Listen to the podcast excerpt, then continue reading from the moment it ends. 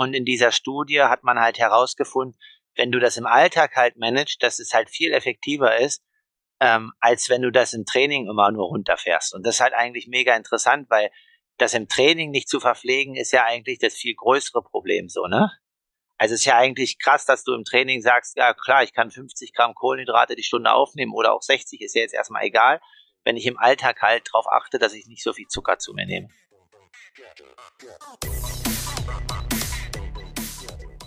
Aloha Konrad, Grüße nach Berlin. Ich weiß nicht, ist es bei euch auch so hochsommerlich? Aloha Kalle, du fängst ganz äh, unverfänglich mit dem Wetter an. Ich wollte dich eigentlich heute fragen, wie war denn das Rennen in Dresden? Nee. Ach so. Finger in der Wunde. Ich ja, ich ich habe schon mitbekommen. Du teilst äh, gerne öfter aus. Ich habe auch den anderen Podcast äh, vom 73 Erkner gehört und äh, ja, da habt ihr ja auch Werbung gemacht, dass Erkner schon die Genehmigung in der Hand hat. Na, was heißt Werbung? Also wir haben einfach mal unsere Kontakte genutzt und mal reingehört, wie so die anderen drauf sind und wie es da so läuft. Und ganz ehrlich, also es gab ja off the record noch ein paar klarere Worte. Es hängt wirklich sehr, sehr viel damit zusammen, wie verwurzelt bist du in der Region und wie sind die Vernetzungen, ja? Also der Marco aus Erkner, der kennt halt alle Menschen, die da irgendwie beteiligt sind, ja. Und da hast du kurzen Dienstweg, sagst so, scheiße, hier eine neue Baustelle, was machen wir? Die und die Option, so und so. Nee, die wird bis dann und dann fertig. Weißt du, das ist alles, wenn du, sagen wir mal so, chirurgisch als Großkonzern von außen in eine Stadt hineinkommst, dann hast du das Ohr da nicht so dran. Also ich weiß immer noch nicht genau, woran es gelegen hat. Es gibt ja wildeste Spekulationen, das ganze Internet ist voller Spekulation. Angeblich war es doch nicht die Radstrecke, sondern die Kaisermania und das hing an der Laufstrecke. Nein, es war das Schwimmbecken, die Wasserqualität. Es war doch die Radstrecke. Ey, am Ende ist scheißegal, woran es lag. Das Ding ist halt maximal schiefgegangen.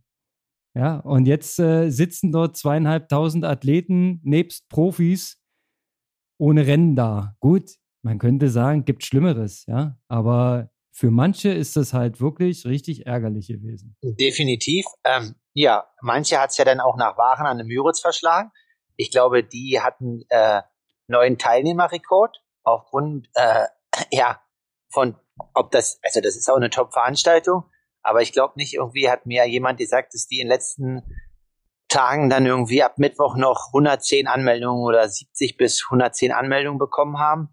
Und das Rennen hatte Teilnehmerrekord. Locker. Und wenn du dir die Top Ten anguckst, dann war auch Niveau drin, ne? Also da ging schon einiges ab. Genau. Ähm, ich fände es halt aber natürlich mega schwer, wenn du dich halt auf so ein Großevent wie Dresden vorbereitest. Ja, dann irgendwie denkst, okay, Ironman, PTO-Punkte und so weiter als Profi. Am Mittwoch die Absage und dann am Samstag in Erkner auf der Mitteldistanz, nicht in Erkner, äh, in Waren auf der Mitteldistanz zu starten, das ist so ein bisschen, boah, ist schon nicht so einfach. Und deswegen habe ich mich eigentlich auch dagegen entschieden.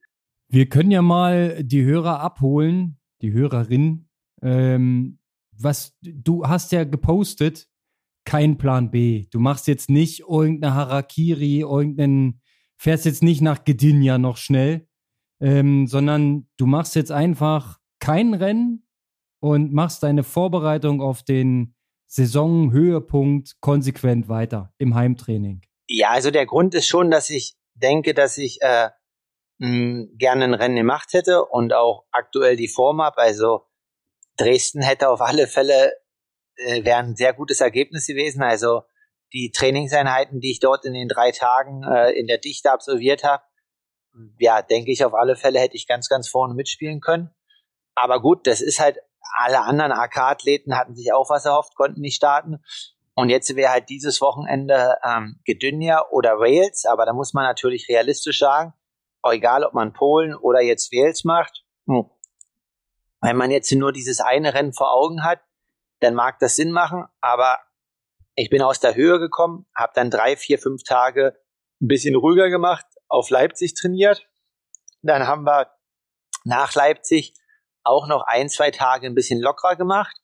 Und wenn man das jetzt im Großen und Ganzen sieht, sind das ja wieder so sechs Tage rumgewurschtelt mit natürlich einer guten Wettkampfbelastung.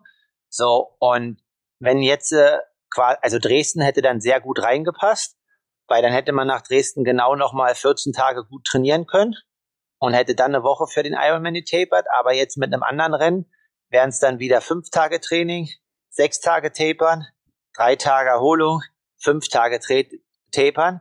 Ja. Das wären halt irgendwie. Altes Problem. Das, genau, wären halt ja, irgendwie so vier Wochen, wo halt, ähm, ja, konstantes Training ja halt eigentlich nicht vorhanden wäre. Und dann meinte Daniel halt so, ja, wenn du halt fünf oder sechs Tage ordentlich trainierst, nach äh, 14 Jahren Leistungssport, das, da passiert halt gar nichts in deinem Körper, ne?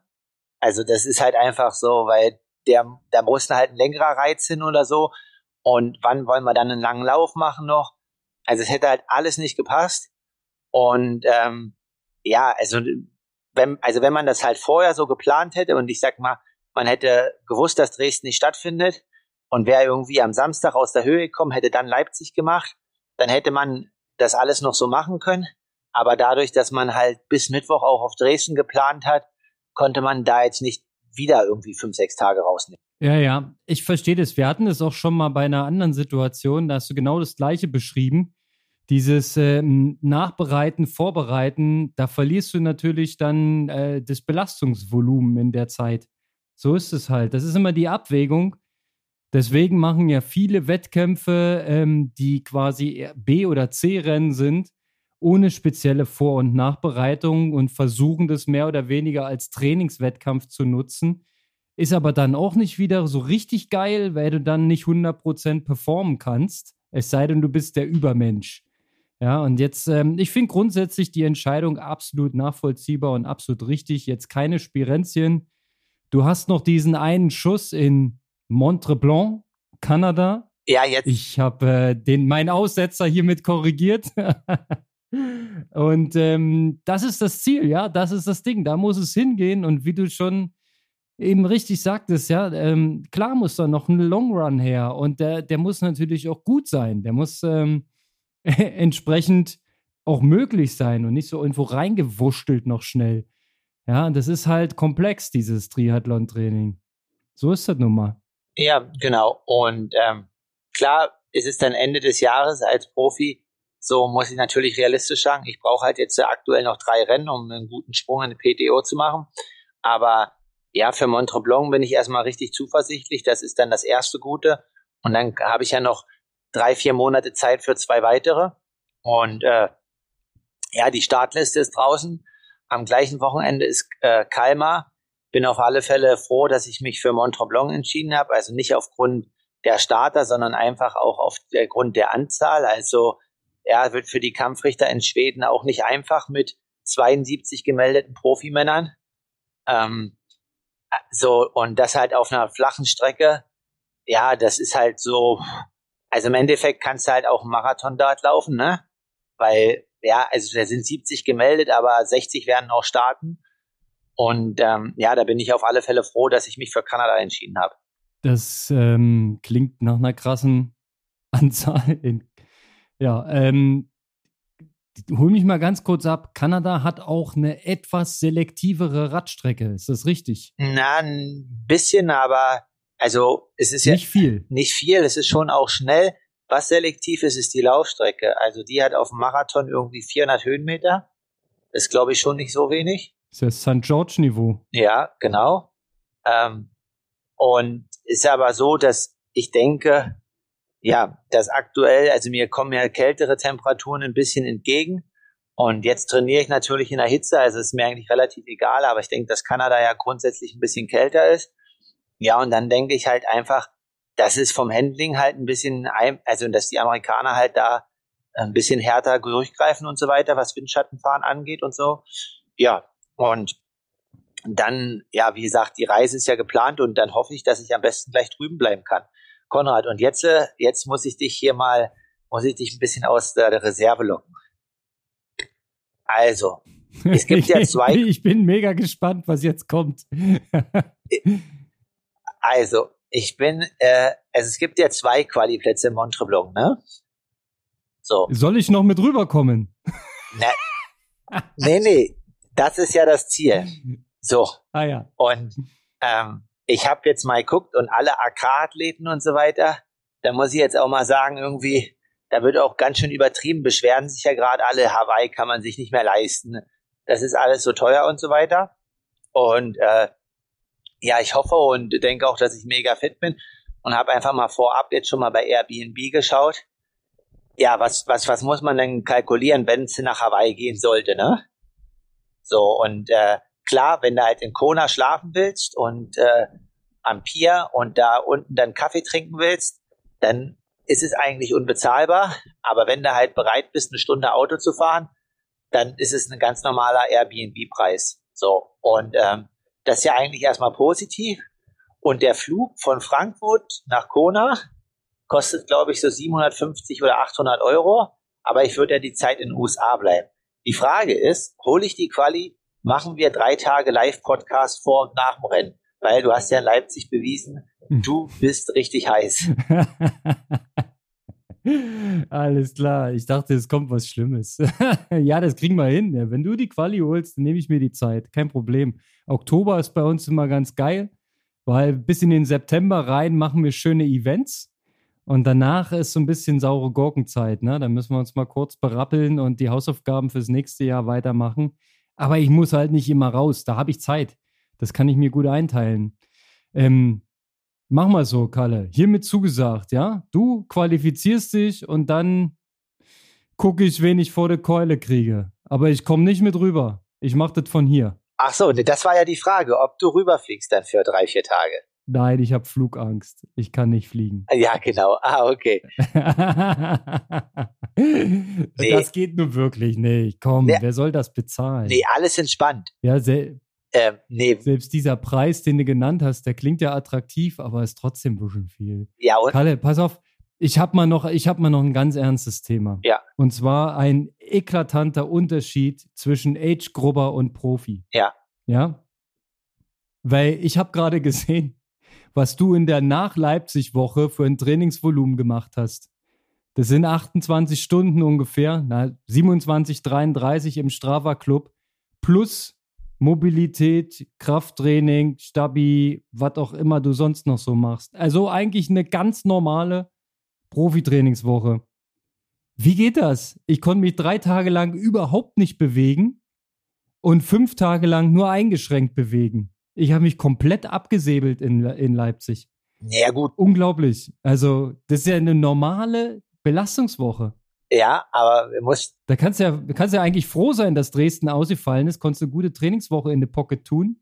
Ja, und die Vorbereitung auf die Langdistanz ist ungebrochen. Ja, also die Sache war halt, ähm, dass wir natürlich gucken mussten, was wir machen. Und äh, ich, ja, natürlich war ja auch ein bisschen, ja, was heißt Zorn, das ist falsch, aber ich war natürlich schon ein bisschen sauer. Das heißt natürlich, dass es dann einfacher geht. Aber so eine olympische Distanz, also mit dem, was ich jetzt auch trainiert habe, seit äh, Anfang Juni, regeneriere ich das natürlich auch schneller weg. Und ich habe in Leipzig alles gegeben und ähm, ein bisschen ärgerlich ist es, also weil mir so zwei, drei kleine Platzer passiert sind. Also mein Fahrrad ist in der Wechselzone und beim Wechseln umgekippt, da musste ich das dann hinstellen. Das waren nochmal fünf, sechs Sekunden. Und ähm, ich bin die ganze Zeit im Wettkampf mit offener Brust gefahren, weil ich meinen Anzug nicht zugekriegt habe. Und ähm, das sind so Sachen, wo ich so sage, okay, da ja, weiß ich jetzt nicht, aber offene Brust ist natürlich jetzt im, im Radfahren nicht so geil. Ähm, Glaube ich, verliert man schon einiges an Watt. Und das ärgert dann natürlich schon, wenn da am Ende nur 20 Sekunden fehlen. Und es ist so, dadurch, wenn du halt nicht ganz so frisch bist, kannst du wahrscheinlich nur 98 Prozent gehen, aber holst dich dann vielleicht auch ein Stück schneller. Also ich habe alles gegeben an dem Tag, aber und bin auch gut tief gegangen. Aber ich denke, wenn ich noch drei, vier Tage mehr Erholung vorher gehabt hätte, dann wäre es mir vielleicht auch so gegangen wie dir. Alright, also ja, ich habe auf jeden Fall meine Schäden davongetragen, bin aber jetzt wieder gut hergestellt und kann wieder trainieren, habe wieder Bock. Alles gut soweit. Gar kein Ding. So, jetzt ähm, ich muss trotzdem noch mal in die Kerbe hauen, weil du es ja eben auch noch mal gesagt hast, selbst als Profi eine gewisse Frustration, wenn so ein Rennen abgesagt äh, äh, wird, ähm, die sitzt drin. Und wir haben ausgemacht ähm, in der Recherche, dass die Kommunikation das eigentliche Problem war ähm, vom Ironman, dass die eben nichts gesagt haben, bis zur letzten Sekunde gewartet haben und dann quasi die komplette Reißleine. Hast du jetzt schon was gehört, wie es für die Angemeldeten aus Dresden weitergehen soll? Hast du Tendenzen zu einer zu einem zweiten Versuch im September? Oder ähm, ich habe jetzt irgendwas gelesen, dass gemeldete Athleten vom Ironman Dresden jetzt eine Einladungsmail oder eine, eine Bestellbestätigungsmail für den 73 Duisburg bekommen haben sollen. So quasi ungefragt umgebucht. Äh, hast du irgendwas bekommen? Nee, also ich habe halt nur mal mit dem einen oder anderen gesprochen. Ähm, aber ja, also es gibt ja verschiedene Termine, die da irgendwie im Raum stehen oder und so weiter und so fort.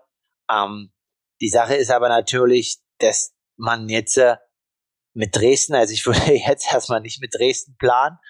Und ähm, das ist natürlich schon auch echt ein schwaches Zeugnis, ähm, was wie das halt abgelaufen ist, auch die Absagen und so weiter. Und ja, also es gibt natürlich schon einige Profis, die davon jetzt betroffen waren. Also ich glaube zum Beispiel Florian Angert, der macht nur Samurin und wird jetzt auch nichts weitermachen. War, der war, glaube ich, auch ziemlich geschockt davon, dass das Rennen abgesagt wurde.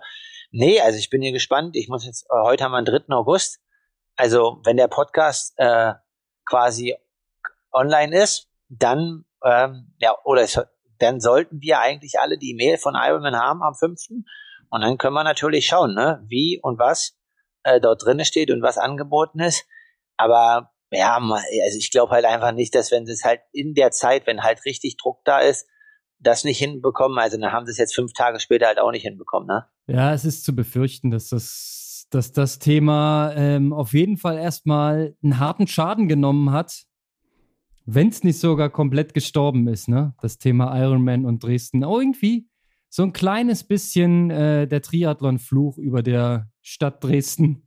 So richtig läuft es da noch nicht in Sachen Triathlon. Aber so umliegend hatten wir früher auch schöne kleine Wettkämpfe. Da gab es einiges. Also man kann natürlich jetzt sagen, was man will. Und ich weiß, der hat auch in der Szene relativ schlechte Reputation, weil der die Teilnehmer damals gegen, wegen fehlender Genehmigung in Köln ähm, des Staates entzogen hat. Also Jeschke ähm, und Friends hieß das, keine Ahnung. Aber ich kann einfach nur sagen, ähm, der hat ja damals auch in Dresden eine olympische Distanz äh, veranstaltet mit einem Preisgeld für Profis für eine olympische Distanz. Ich glaube, das gibt's aktuell nirgendwo. Also mit 10.000 Euro bei den Frauen und Männern. Ähm, also der Sieger hat dort 2.000 bekommen. Das war schon immer viel. Und natürlich, also das Radfahren hätte man noch ein bisschen ausweiten können. Man ist da äh, südlich von, von der Innenstadt ist man halt ähm, auf so einem Sportplatz, war die Wechselzone. Und man ist dann halt in der Elbe geschwommen und in so einem Wohngebiet Rad gefahren. Also die Radstrecke hätte schon noch Potenzial gehabt. Die Laufstrecke war ganz normal am Elbradweg. Und das Schwimmen war in der Elbe, 3,8 also Kilometer, ausgerechnet wegen der Strömung. Da gibt es irgendwelche Formeln bei der DTU. Und da muss ich auf alle Fälle sagen, also das war jetzt kein schlechtes Rennen. Ne? Also das war immer gut organisiert. Klar war das ein Rundkurs, irgendwie drei, vier Runden. Das ist ein bisschen zu viel für zweieinhalbtausend Athleten. Deswegen sage ich, Radstrecke ist definitiv ein Thema. Aber man muss nicht im Hafenbecken schwimmen. Also man kann auch in der Elbe schwimmen. Und das waren damals auch irgendwie tausend Starter und das ging halt, ne? Ja. Und der findet sogar im August statt wieder. Ist ein anderer Veranstalter jetzt, aber der soll irgendwie am 20. August stattfinden. In Dresden? In Dresden. Na, das habe ich noch gar nicht mitbekommen. Aber das ist doch mal eine tolle Nachricht. Ja, da geht doch was. Ansonsten äh, ist in meinem Gedankengang ähm, Moritzburg immer ganz nah an Dresden. Und äh, die machen ja seit Jahren einen geilen Job. Kann man ja nicht meckern. Und ich kann mich erinnern, halt früher, in Anführungszeichen, ja, wo wir noch so etwas jünger waren, alle zusammen, ähm, da gab es auch immer, ich hilf mir mit den Orten, ich weiß es nicht, irgendwo bei Pirna, ne, gab es immer irgendwelche kleine, schönen Wettkämpfe. Ähm, das war früher mal Nachwuchs, Mühlentriathlon hieß der. Mühlen, der Brettmühlenteich, das war, äh, da gab es Duathlon und Triathlon. Da gab es den Aal zu gewinnen. Ich weiß nicht, ob du mal einen Aal gewonnen hast. Naja, damals in der Jugend äh, hat eigentlich Alex Schilling alles rund um Dresden immer gewonnen. Ja, das stimmt, ja. Vor allem Duathlon, da war nichts zu machen. Ähm, ja, also wir geben der Sache noch mal eine Chance. Wir schauen aber genau hin, ne? das ist ja klar. Und ähm, ich will jetzt mit dir auch jetzt nicht über die über den Niedergang der Marke Ironman philosophieren. Das haben andere schon genug gemacht. Ich hoffe, dass die die Kurve kriegen und dass die weiterhin ordentliche Events anbieten, dass, dass man da auch vertrauensvoll buchen kann. Und man sieht ja, dass man es kann. Wenn man jetzt nach Erkner schaut, nur ist es für dich leider nicht möglich, da teilzunehmen, ist ja kein Profirennen. Und du als Profi suchst natürlich nach Profirennen. Ja. Schon vollkommen klar. Ja, und ich hoffe auch, dass ich dann ja gar keine, äh, keinen Drang habe, sondern dass ich quasi nach Montreblanc meine sechswöchige Vorbereitung in den USA machen kann. Dass, dass du ja nicht da bist, ja, so sieht's aus. Auf Hawaii. Sag mal, hol uns doch mal trainingstechnisch ab. Ähm, wie viel Zeit ist jetzt tatsächlich noch bis zu dem Wettkampf? Es müssten aus dem Bauch raus so dreieinhalb Wochen vielleicht noch sein. Ja, und ähm, was steht jetzt an? Was ist jetzt der Fokus? Was wird genau trainiert? Ähm, was machst du nebenbei noch? Stichwort Material, irgendwas Neues noch in, in petto? Ähm, was sind so die Baustellen, die du jetzt noch beackerst? Also erstmal, ähm, ja, werde ich in, in Kanada da aufgrund der Streckenverhältnisse auch wieder ein Einfachkettenblatt fahren. Ähm, muss ich jetzt auch mal negative Sachen aus der Vergangenheit berichten. Ähm, ich hatte ja das Problem letztes Jahr in Tulsa, dass das quasi runtergefallen ist, aber jetzt habe ich da ein bisschen ein stabileres, ein bisschen schwerer, aber dadurch hat das Kettenblatt nicht mehr so viel Verfringung und die Kette ist einfach stabil.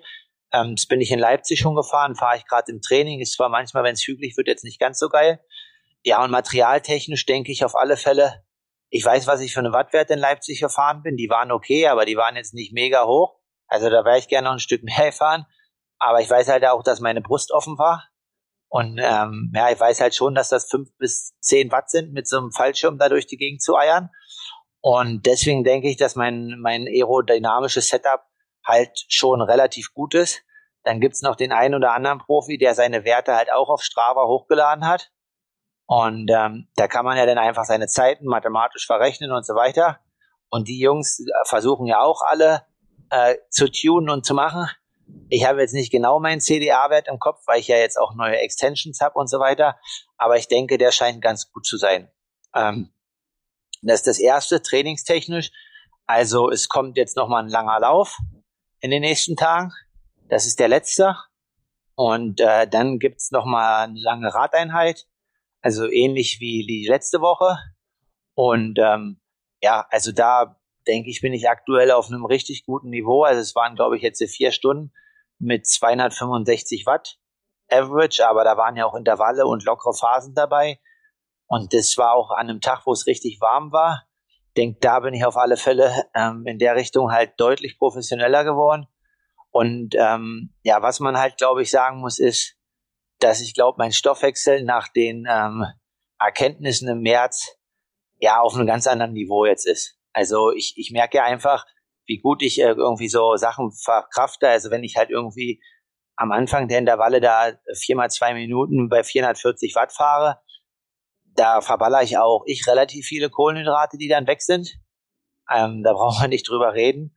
Und ähm, dass das dann hinten raus so gut noch geht und ähm, ja, mit einer gewissen Menge an Kohlenhydraten nur aufzunehmen, denke ich, dass da stoffwechseltechnisch einiges passiert ist. Und klar muss man da immer nachjustieren in Richtung Ironman, aber ich glaube, das ist auf einem Niveau, wo ich noch nicht war vorher. Das ist ja ähm, jetzt nochmal anbindend gedanklich an deine Sonderfolge, die du mit Matti aufgenommen hast, Christoph Mattner, wo es ja auch viel um Ernährung und Fettstoffwechsel im weitesten Sinne ging, ne, weil der ähm, dieses ketogene äh, Prinzip anwendet. Das ist schon, das ist schon spannend und das ist schon ein Riesenpotenzial. Ähm, ich habe es mir genau angehört und ich versuche auch ein Stück weit davon mitzunehmen. Habe ich auch diese Woche schon einmal angewendet, indem ich quasi einen, eine Radtour gemacht habe, ganz klassisch, wo man die ersten anderthalb Stunden nur Wasser trinkt. Ja, und äh, vorher auch nicht unbedingt viel Kohlenhydrate aufgenommen hat, sondern eher eine normale, leichte Mischkost. Ja, nicht übertrieben. So, und dann fährst du jetzt nicht übermäßig vollgestopft mit Kohlenhydraten los. Das soll ja auch in diese Wirkrichtung gehen. Ich würde es mal jetzt so als kleine Leitvariante bezeichnen. So nach anderthalb Stunden habe ich dann angefangen, kohlenhydrathaltiges Getränk zu trinken, damit ich eben nicht abkack. Ja, weil ich kann keine drei Stunden nüchtern fahren. Das ist ja ähm, für, für mein Leistungsniveau wäre das katastrophal, weil jedes Mal, wenn du dich komplett leer fährst und in Hungerast kommst, wirst du sehen, dass die Regeneration sehr, sehr lange dauert. Das kennst du vielleicht nicht mehr, weil dir das ewig nicht passiert ist. Aber wenn sowas passiert auf einer längeren Tour, ist es sehr, sehr unangenehm. Da muss man aufpassen. Auch das nochmal als, als Tipp an alle äh, Hobby-, Freizeit- und Normalsportler. Ja, wenn man sich so einen so äh, äh, Podcast wie mit Matner anhört, das ist ein Prozess, bis man dahin kommt, was der macht. Ne? Also ich würde jetzt mal schätzen, wenn du jetzt vom, von meiner Person ausgehen würdest als äh, Kohlenhydrat ähm, Typ, ne? Ich bräuchte bestimmt drei Jahre, bis mein Körper komplett umgestellt ist auf diese Keto-Fraktion. Äh, vielleicht nicht ganz, aber bis alles im Training funktioniert. Er hat ja auch gesagt, du hast gerade am Anfang Schwierigkeiten mit, mit hochintensiven Belastungen. Du kommst halt bis 80 Prozent ganz gut und danach passiert erstmal nichts. Ne? Das ist dann alles eine Riesenumstellung, ein Riesenprozess. Ich versuche mir Teile rauszuziehen, aber mach's jetzt erstmal nicht extrem. Ähm, ja, ich mache es auch nicht extrem, ähm, aber er sagt ja auch, dass es vier Jahre gedauert hat. Aber was du gerade ansprichst, wer damit sich beschäftigen will und äh, es gibt ja mittlerweile auf Instagram auch relativ viele Leute, die dazu was veröffentlichen. Wer dort eine absolute Ikone ist in dem Bereich, ist ähm, der Trainer von Van Berkel und auch bei dem Gomez ist, auch wenn man jetzt äh, in letzter Zeit von Gomez wenig gehört hat. Und äh, der veröffentlicht auch manchmal Studien von seinen Athleten. Und was mega interessant ist, ist ähm, auch für dich jetzt vielleicht und auch für alle Altersklassenathleten, ähm, er hat eine Studie durchgeführt, jetzt neulich. Ähm, darüber haben wir uns halt in Livigno unterhalten. Da ging es darum, ähm, was das, das Nachfüllen im Training für einen Effekt hat. Oder was, also wie viel man nachfüllen darf und so weiter. Ich gucke gleich nochmal, wenn wir gleich weiterreden, nach der Instagram-Seite. Und ähm, im Endeffekt ist in der Studie festgestellt, du kannst im Training nachfüllen, was du willst. Wenn du den, im Alltag darauf achtest, dass es gut ist, ist der Effekt viel höher. Also quasi angenommen, du füllst jetzt im Training drei, vier Gels nach, bist aber im Alltag erstmal irgendwie ein bisschen Low Carb unterwegs, ist der Effekt tausendmal höher, als wenn du dich im Training leer fährst. Also mega interessante Erkenntnis. Ähm, ich gucke nochmal gleich nach, wenn wir jetzt weiterreden und dann sage ich dir mal die Instagram-Seite. Und ähm, ja, was, was halt ähm, Herr Mattner oder Martin auch gesagt hat, ist halt, dass ähm, Frodo wohl auch im regen Austausch mit diesem Trainer steht, auch wenn er bei Dan ist halt, ne? Mhm, okay. Also nochmal übersetzt ins Einfache. Du ernährst dich mit wenig Kohlenhydraten im Alltag, aber wenn du trainierst, kannst du reinballern. Also du kannst es natürlich auch weglassen, aber die, man denkt ja immer, äh, also es gab ja zum Beispiel ähm, früher, oh, ich komme jetzt nicht drauf, so ein Australier, der, ähm, also nicht Cameron Brown, ähm, aber ist ja auch egal, der hat dann halt, gab es ja diese Legende, oder ich gucke jetzt gerade die Ulrich-Doku, da sagt man halt auch, ne, Ulle hatte Talent, weil er konnte fünf Stunden nur mit Wasser und einem Riegel fahren. Natürlich hat er dann einen guten Fettstoffwechsel. Ob das aber denn so clever ist, ist die Frage. Und das sagst du ja gerade auch so. Du hast das Gefühl, wenn du dann trainierst, dass du dich mega in den Keller fährst. Aber du willst ja trotzdem irgendwie den Fettstoffwechsel triggern. Und in dieser Studie hat man halt herausgefunden, wenn du das im Alltag halt managst, dass es halt viel effektiver ist, ähm, als wenn du das im Training immer nur runterfährst. Und das ist halt eigentlich mega interessant, weil das im Training nicht zu verpflegen, ist ja eigentlich das viel größere Problem so, ne? Also es ist ja eigentlich krass, dass du im Training sagst, ja klar, ich kann 50 Gramm Kohlenhydrate die Stunde aufnehmen oder auch 60, ist ja jetzt erstmal egal, wenn ich im Alltag halt darauf achte, dass ich nicht so viel Zucker zu mir nehme. Ja, na klar. Also für mich ist es einleuchtend, weil du ja äh, mehr Zeit in der Regel im Nichttraining verbringst als im Training. Ja, und wenn du die, die Mehrheit deiner Zeit äh, im Prinzip dafür sorgst, dass dein Körper, ich sag's mal umgangssprachlich, ist bestimmt fachlich nicht richtig, Aber wenn dein Körper quasi immer im Fettstoffwechselbereich unterwegs ist, wenn du ihm keine schnell verfügbaren Kohlenhydrate zur Verfügung stellst, ja, wenn du so wie ich jetzt einen Schluck Cola trinkst, dann hast du das versaut in dem Moment, weil dann benutzt der Körper natürlich das schnell verfügbare, weil er ja eine faule Sau ist, der Körper, ist ja sehr pragmatisch unterwegs.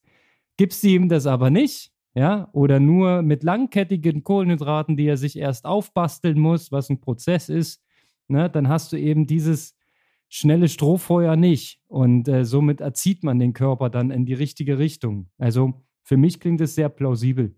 Macht auch Sinn, könnte man noch als generelle Gesundheitsempfehlung so äh, mitnehmen. Ne? Also generell Zucker böse, das ist klar. Ja? Kohlenhydrate nicht zwingend, ja, weil es gibt ja auch langkettige wie Hülsenfrüchte oder sowas.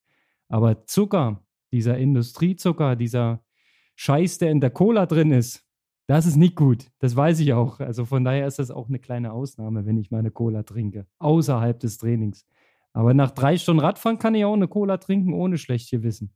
Nee, definitiv. Und das ist halt eigentlich so, wenn man darauf halt einfach guckt, das ist ja definitiv interessant und da zu schauen. Aber ähm, ja, also man muss halt gucken, inwiefern man alles dann zeitgleich unter einen Hut kriegt. Aber du hast ja im letzten Podcast auch gesagt, du bist eher der olympische Distanz-Kohlenhydrat-Junkie. Und deswegen dauert das noch ein bisschen mit dem Ironman. Das ist wohl richtig. Beziehungsweise äh, meine Ironman-Versuche sind ja allesamt lange her und sind alle, allesamt nach dem gleichen Schema verlaufen. Der Körper war eben nicht auf Fettstoffwechsel trainiert. Äh, demzufolge Kohlenhydratspeicher gegen Null gegangen irgendwann. Und ähm, dementsprechend war es immer ein etwas längerer Spaziergang. Obwohl ich vorher eigentlich immer in guter Form war. Das hatte also jetzt, das war halt nur die falsche Form. Ja, so, es war die olympische Form und nicht die Langdistanzform. Von daher, also, man kann jetzt nicht einfach so spontan als Freizeitsportler, der eben bis zwei Stunden gut performen kann, kannst nicht einfach einen Ironman machen. Das wird nichts. Das funktioniert nicht. Nee. Ja, und das weiß ich auch, ja, durch selber, selber versuchen. Und deswegen, deine ganzen Offerten prallen an mir ab, weil ich weiß, ich könnte nur scheitern in dem Moment. Ja, Mitteldistanz ist nochmal eine andere Frage. Ja, denke ich auch. Also ist die Frage, wie lange reichen die Speicher bei der Mitteldistanz und wie lange geht das? Ähm, ja, was ich noch sagen kann, ist, dass ich, äh, ich hätte es ja früher immer gemacht, hatte damit aber natürlich mal richtig schlechte Erfahrung, weil ich damals mal relativ viel Gewicht über kurze Zeit verloren habe. Ähm, aber ja, ich, also ich trainiere jetzt eigentlich in der Woche so drei, vier Nüchterneinheiten. Lothar sagt natürlich, das ist alles Mist, das brauchen wir nicht. Das macht nur müde. Ähm, ich sehe das, glaube ich, aktuell ein bisschen anders. Also muss halt auch jeder gucken, wie er es halt verkraftet. Ich denke, das ist auch immer eine Frage der Intensität. Aber ich denke halt einfach, dass man dadurch auch immer eine gewisse Zeit schon in diesen Stoffwechselbereichen halt ist. Und ähm, ja, so ist das auf alle Fälle eine Sache, wo man in Richtung Ironman und Langdistanz halt schauen muss, da optimieren muss und dann äh, sieht man am Ende im Wettkampf, was der Output halt ist, ne? Äh, ich muss mal so sagen, ne, der, unser Lieblings, äh, ähm, wie soll man sagen, zitierte Athlet, ehemaliger Athlet, der Lodder, ne? Der Lodder hat schon wirklich in den Sachen, die er sagt, ganz, ganz oft auch recht. Weil wenn du jetzt einen ganz normalen Age-Gruber nimmst, ja, der vielleicht eine 2,30 bis drei Stunden für eine olympische Strecke braucht und für den das so das Ziel ist, diese, diese Distanz zu besiegen, der muss auch nichts mit nüchtern Training machen. Der muss sich einfach nur bewegen, schwimmen, Radfahren, laufen und sollte zusehen, dass er sich da auch nicht leer fährt, er oder sie. Weil das, das würde gar keinen Sinn machen, weil dann hast du wieder schlechte Erfahrung, den Körper ans Limit gebracht, die Reaktion ist, er regeneriert nicht gut und so weiter. Wir kennen die ganze Problematik. Von daher, das stimmt.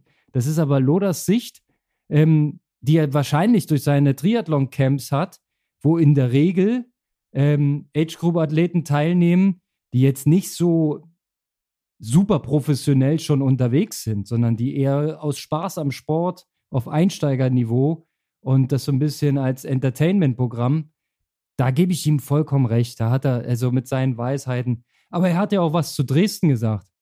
Ja, da hat er ja auch gesagt, ey, dem Veranstalter kannst du keinen Vorwurf machen, Mund abputzen, abhaken, kommt schon wieder ein nächstes Rennen. Kann man so sehen. Ja, muss man aber auch nicht, weil das ist natürlich eine Sache, hm, wenn du da so viel Geld bezahlst für eine Mitteldistanz, dann kann man auch ein kleines Stückchen erwarten, dass das funktioniert. Ich weiß, es ist jetzt eine, eine Sondersituation. Wahrscheinlich sind dort alle äh, Dinge aufeinander getroffen, die ungünstiger nicht hätten liegen können. Aber so plakativ kann man, so einfach kann man es da auch nicht sagen. Ja, also das ist dann, manchmal muss man beim Loder auch mal die Perspektive hinterfragen und mal gucken, aus, aus wessen Sicht er das jetzt gerade sagt. Ja, definitiv. Also manche Sachen sind interessant und äh, man kann da viel auch ja, mitnehmen oder auch lernen, aber manche Sachen stimmen halt einfach nicht. Und wir kriegen ja auch manchmal noch Zuschriften von dem einen oder anderen Hörer, aber auch Hörerin. Ähm, da bin ich aber gar nicht drin. Ich kann nur darauf verweisen, dass ähm, die Laura Zimmermann und Johanna Ahrens auch mit in Livigno waren. Thema Nüchtern-Training bei Frauen ist wohl noch mal ganz anders äh, und relativ komplex, ähm, muss ich sagen. Also irgendwas mit Hormone und so weiter ähm, und Periode, aber da bin ich komplett raus, habe ich keine Ahnung. Ich will das einfach noch als Side-Fact sagen. Ja, habe ich auch mal gehört, dass das äh, für den weiblichen Körper noch komplizierter ist äh, mit Nüchtern-Training, dass man da auf jeden Fall zusätzliches Know-how braucht. Kann ich leider jetzt auch nicht mit dienen. Ich kann nur verweisen auf auch einschlägige Veröffentlichungen, äh, sei es aus Richtung Trimark oder sei es von Björn Geßmann. Da habe ich auch mal was gehört äh, zu dem Thema. Ähm, das ist nochmal spezial. Aber generell gilt natürlich für den Hobbysportler, ähm, gibt es andere Dinge zu beachten als für den Profi. Der Profi versucht auf höchstem Niveau die letzten 5% rauszuquetschen. Das ist eine ganz andere Nummer, als wenn der Age-Gruber versucht, sich auf eine olympische Distanz oder eine Mitteldistanz vorzubereiten mit dem Ziel, das Ding einfach sauber und freudvoll zu finishen. Das ist immer die, die Diskrepanz, ja, auch wenn wir beide uns unterhalten.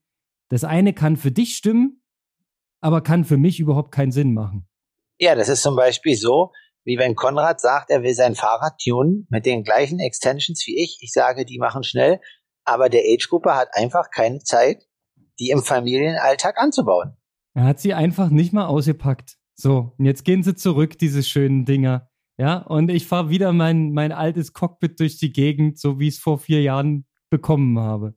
Aber ich habe trotzdem noch mal einen Move gemacht und ich habe mir noch mal ein paar neue Armschalen jetzt bestellt und versuche noch mal so ein bisschen in der Position des Cockpits, da liegt noch Potenzial bei mir. Und ich habe ja tatsächlich noch ein etwas längeres Radfahren geplant in diesem Jahr.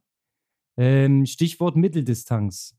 Ja, ich weiß nicht, ob du es noch im Kopf hast, aber Ende August ist der Berlin Man oder Berlin Man, Berlin Woman, jetzt äh, heißt er jetzt, glaube ich, inoffiziell. Wir müssen ja da auch mal an die Gleichberechtigung denken. Und äh, da stehen 80 Kilometer auf dem Plan. Ja, und da muss ich natürlich alles auf die Aerodynamik setzen. Ganz wichtig. Windscha Windschatten erlaubt oder verboten? Na, natürlich nicht. Wir machen hier ordentlichen Triathlon in Berlin. Jeder für sich. Ja, du darfst schwimmen im Wannsee und dann darfst du dort, glaube ich, vier Runden fahren und äh, je Runde einmal über diesen Hügel drüber, der auch hier bei diesem Berlin City Triathlon, wo der äh, deutsche Meisterschaft Altersklasse war, da bin ich ja schon einmal drüber gefahren dieses Jahr. Das ist ein ganz schön fieser Hügel. Da sind mir die Gänge ausgegangen mit meinem Einfachkettenblatt.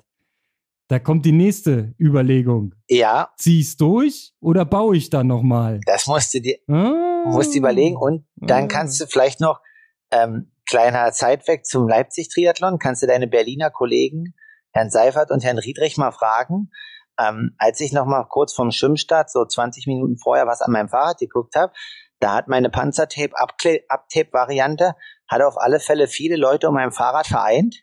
Das habe ich gesehen, habe ich mich gefreut. so, äh, genau. Ähm, aber da kannst du dir vielleicht mal an die Jungs fragen, ob sie noch ein Foto davon haben. Aber sonst schicke ich dir. Du hast gut getaped auf jeden Fall. Ich habe auch überlegt, ob ich tape, aber ehrlich gesagt ist mein Radcomputer so blöd angebaut, ich hätte den dann zugetaped und nichts mehr gesehen. Der hängt nämlich unter den Extensions an dem Drinksystem.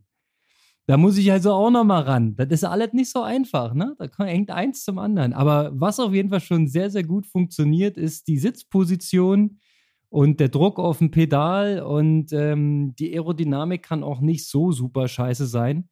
Weil ich hatte komischerweise in Leipzig auch nicht die Top-Watt-Werte, aber eine äh, Rekordgeschwindigkeit für meiner einer als Triathlet. Ähm, das haben übrigens mehrere gesagt. Ähm, auch Flo Seifert hat gesagt, so richtig dolle Wattwerte waren es nicht. Bei Chris Riedrich war es genauso. Der meinte auch, pff, die Werte waren scheiße, aber es ging eigentlich vom Tempo her okay. Also, ähm, du hast ja auch gesagt, so, so eine Spitzenwattwerte hattest du nicht an dem Tag, aber du warst ja wahnsinnig schnell mit äh, Radrekord. Also von daher, naja, vielleicht war das so ein Phänomen an dem Tag. Vielleicht lag es auch am Luftdruck, dass alle Wattmesser nicht funktioniert haben so richtig. Ja, also was man aber was man aber sieht und das ist eigentlich echt interessant. Ich, die haben ja relativ viele schöne Bilder veröffentlicht von dem Wettkampf und ähm, das ist schon echt interessant, wenn man da auch bei den AK-Athleten guckt und so weiter. Also ich würde halt einfach behaupten, so wenn du die Bilder siehst, kannst du sagen, okay, der war bei Bike-Fitting oder der war nicht beim Bike-Fitting. Also ist echt krass. Du siehst halt Riesenunterschied im AK-Bereich, wer da schon mal ähm, ein bisschen was gemacht hat. Und da geht's jetzt gar nicht um die mega krasse aerodynamische Position, sondern einfach, wer da einfach irgendwie diese 200, 300 Euro, ich weiß jetzt nicht, was das gekostet hat bei dir, investiert hat und wer halt sich einfach mit dem Busschlüssel ans Fahrrad gemacht hat und draufgesetzt hat. Ja, ich werde nicht müde, nochmal zu betonen, es macht wirklich Sinn, weil wenn du jemanden hast, der das von außen betrachtet, der sieht dich halt ganz anders, ja. Und dann schmeißt er da irgendwie mit, mit so einem Laserpointer ein Lot an der Wand und dann kann der dir sagen, pass auf, mach so, mach so, mach so. Und das hat den und den Effekt, ja. Und dann probierst du es aus und dann fühlt es sich gut an. Irgendwann. Du musst dich reintrainieren, das ist klar. Aber ich glaube, einen Profi zu finden, der mit dir zusammen dran arbeitet, da ist dann bloß wieder der Nebenhinweis, es ist ein Prozess. Es reicht wahrscheinlich nicht einmal drauf gucken und einstellen, sondern du musst dich da immer weiter optimieren und reinarbeiten und dann nochmal nachjustieren. Ja, bei mir steht die ganze Sache mit dem Cockpit, steht alles noch aus. Ja, das haben wir erstmal weggelassen. Das ging so halbwegs, aber das ist noch nicht perfekt. Ja, und Stück für Stück, mühsam ernährt sich das Eichhörnchen. Und bei der Mittelstrecke ist die Aero ja nochmal wichtiger. Aber Leipzig war ja auch schon wichtig. Kopf runter. Immer Kopf runter. Ganz wichtig. Bringt, spart die meisten Watt. Muss nie mal was bezahlen für. Kopf runter. Ja, genau. Aber jetzt, Konrad, also du hast Mitteldistanz. Wann ist die? Ende August. Ich glaube 27. oder 28. Ich weiß nicht genau, ob Samstag oder Sonntag. Muss ich nochmal nachlesen. Wann, wann ist dein Ironman? Ist das dasselbe Wochenende? Nächste Woche vorher am 21. Ja, okay. Ja. Da können wir auch am. Ja, gut. Äh. Da können wir auch am Dienstag noch aufnehmen, bevor am Mittwoch der Flieger geht. Ja, machen wir so. Genau. Ähm, ja, und dann trainieren wir jetzt erstmal fleißig weiter. Ja. Und geben Gas. Du reichst auf jeden Fall weiter deine Stunden runter. Ich sehe ja manchmal äh, von deinen Ironman-Profi-Mitbewerbern, was die so trainieren, weil mir die bei Strava über den Weg laufen. Also es gibt da schon ein paar Extrembeispiele, die immer sehr, sehr viel machen. Ja, wenn ich hier bei Cam Worth reingucke, das ist, der fährt ja nicht unter 170 Kilometer Rad. Vorher zieht er gar kein Radzeug an. Das lohnt sich für den gar nicht, ja. Das ist dann auch fanatisch, ne? Und das dann meistens durch die Berge. Das steht dann immer so noch 3.000, 4.000 Höhenmeter daneben. Aber dafür sehe ich ein wenig Schwimmen und wenig Laufen im Verhältnis. Und das machst du schon viel, muss man auch so sagen. Also da kommen bei dir die Stunden zusammen. Ist spannend auf jeden Fall. Also ich denke, Gesamtbelastung von außen betrachtet sieht bei dir sehr hoch aus. Letzte Woche wieder sieben Laufstunden. Das muss man erstmal wegstecken. Bei deinem Tempo ist es ja eine 100. Ja, also im Laufen, ah, ich habe das ja vor Leipzig schon gesagt, so, also mein, meine Laufform auch auf den langen Sachen, ähm, ich weiß nicht, ob die schon mal so gut war, also vielleicht untenrum auf fünf und zehn, ähm, aber jetzt auch beim Leipzig-Triathlon, ähm, also klar sind die Verhältnisse immer anders und so weiter, aber ich war noch nie schneller auf der zehn dort ähm, und denke auf alle Fälle, dass im Laufen dort jetzt richtig was passiert ist und das halt gilt halt jetzt in den Ironman zu transferieren. Aber so wie du halt sagst, also vor allen Dingen, dass ich die langen Sachen jetzt auch orthopädisch halt gut verkrafte, ist erstmal ein gutes Zeichen. Und ähm, auf alle Fälle ist das eine Sache, die ich halt langfristig auch immer mitnehmen will. Ne? Also ich glaube halt eigentlich ist es schon clever auch als Profi ähm, oder auch wenn du ein Amateur bist äh, in der Langstrecke natürlich im Winter halt alle zwei Wochen irgendwie mal eine 24 oder 26 zu laufen. Also muss ja nicht immer mit Intensität sein, aber einfach, dass du halt irgendwie von der Stabilität das halt einfach machst. Ich weiß, da gibt's dann auch wieder die anderen äh, Zitate wie von McCormick, dass du mit 60 Kilometern einen Ironman gut machen kannst und so weiter. Ähm, ich kann einfach für mich sagen, dass es aber äh, für mich als Typus definitiv gut ist, auch immer gute Laufkilometer zu laufen. Und ähm, ja, wie, wie äh, Emil Zatubek schon sagt, Laufen kommt vom Laufen, ne? Mhm. Ähm, die ganzen Weisheiten oder Schwimmen kommt vom Schwimmen. Deswegen denke ich, ist es halt schon effektiv. Und beim Radfahren ist halt so, klar, Cameron Wirth hat ja auch seinen Vertrag bei Ineos, da muss er auch ein paar Stunden abreisen, ne? Und die ein oder andere Tour mitfahren, das macht er auch noch nebenbei. das ist völlig crazy, der Typ. Ähm, ja, aber das mit den 60 Kilometer Laufen, ne, das kannst du auch machen. Das sind dann halt vier Läufe die Woche, ne? Einer eine 30, der muss sein, und dreimal eine 10. Die kannst du immer schön koppeln und immer Vollgas. Ja. Äh, und dann kommst du mit 60 Laufkilometern auch nur zu einer gewissen Form. Aber ich glaube, es ist nicht jedermanns Rezept. Ich finde dein Weg schon etwas gescheiter, um das mal so zu sagen. Ja, also es gibt ja jetzt viele, die auch so ein bisschen äh, immer dieses, so ein bisschen unter der Schwelle trainieren und so, ne? Ähm, also jetzt auch vielleicht, ich weiß nicht, ob er zuhört, aber Markus Liebel, der war ja auch in Waren am Start er macht ja auch immer so Läufe 3,45 oder so, wenn man schaut. Oder 3,50. Naja. Aber so richtig schnell machen die halt nie was. Aber, also wie gesagt, die hatten ja schon in vielen Folgen bei mir, wenn ich nicht richtig was schnell mache, dann bin ich halt in so einem Muster und so, in so einem Trott drinne. Und das, da kann ich halt nicht rausbrechen. Und äh, deswegen denke ich, ist halt schon immer wichtig, auch schnelle Sachen zu machen. Ja, wenn du das schon so ansprichst, also von außen betrachtet, das, was der Markus Liebelt macht, ist ähm, klassisches Ökonomisierungstraining. Ne? Also er geht eigentlich immer so in den Mitteldistanz-Race-Pace-Bereich. Das ist mal eine 3,30 bei ihm, mal eine 3,40. Das allerdings dann schon früh morgens um 5.15 Uhr abzureißen, das äh, ringt mir dann doch ein Stück weit Respekt ab, weil ich könnte um die Uhrzeit nicht meinen Motor so aktivieren. Ich würde einfach völlig wie Falschgeld durch die Gegend stolpern und wahrscheinlich sechs Minuten Tempo zusammenbringen und mehr geht dann nicht. Noch dazu würden mir so die Knochen wehtun. Ich bin eher so der Abendstyp, ne? Gibt ja Lerche und gibt Eule. Ja, die Eule. Morgens nicht so mein Ding. Ja, naja, muss ja auch nicht, Konrad. Wenn du abends deine Stunde abreißt, nee, muss ja Stunde nicht. Stunde. Ich trainiere nur einmal am Tag, da kann ich mir das hin und her schieben, wie ich will. Das stimmt. Du musst ja den ganzen Tag trainieren, ne? Da hast keine Wahl. Nee, das definitiv. Alles klar. Kalle, weil du zum nächsten Training musst. In dem Sinne. Raus in die Heat. Ja, es ist heute Temperaturrekord und morgen auch nochmal. Lass dich schön braten. Mach ich. In dem Sinne, Konrad, du auch. Aloha. Aloha, Kalle. Und denk an die Sonnencreme, meiner.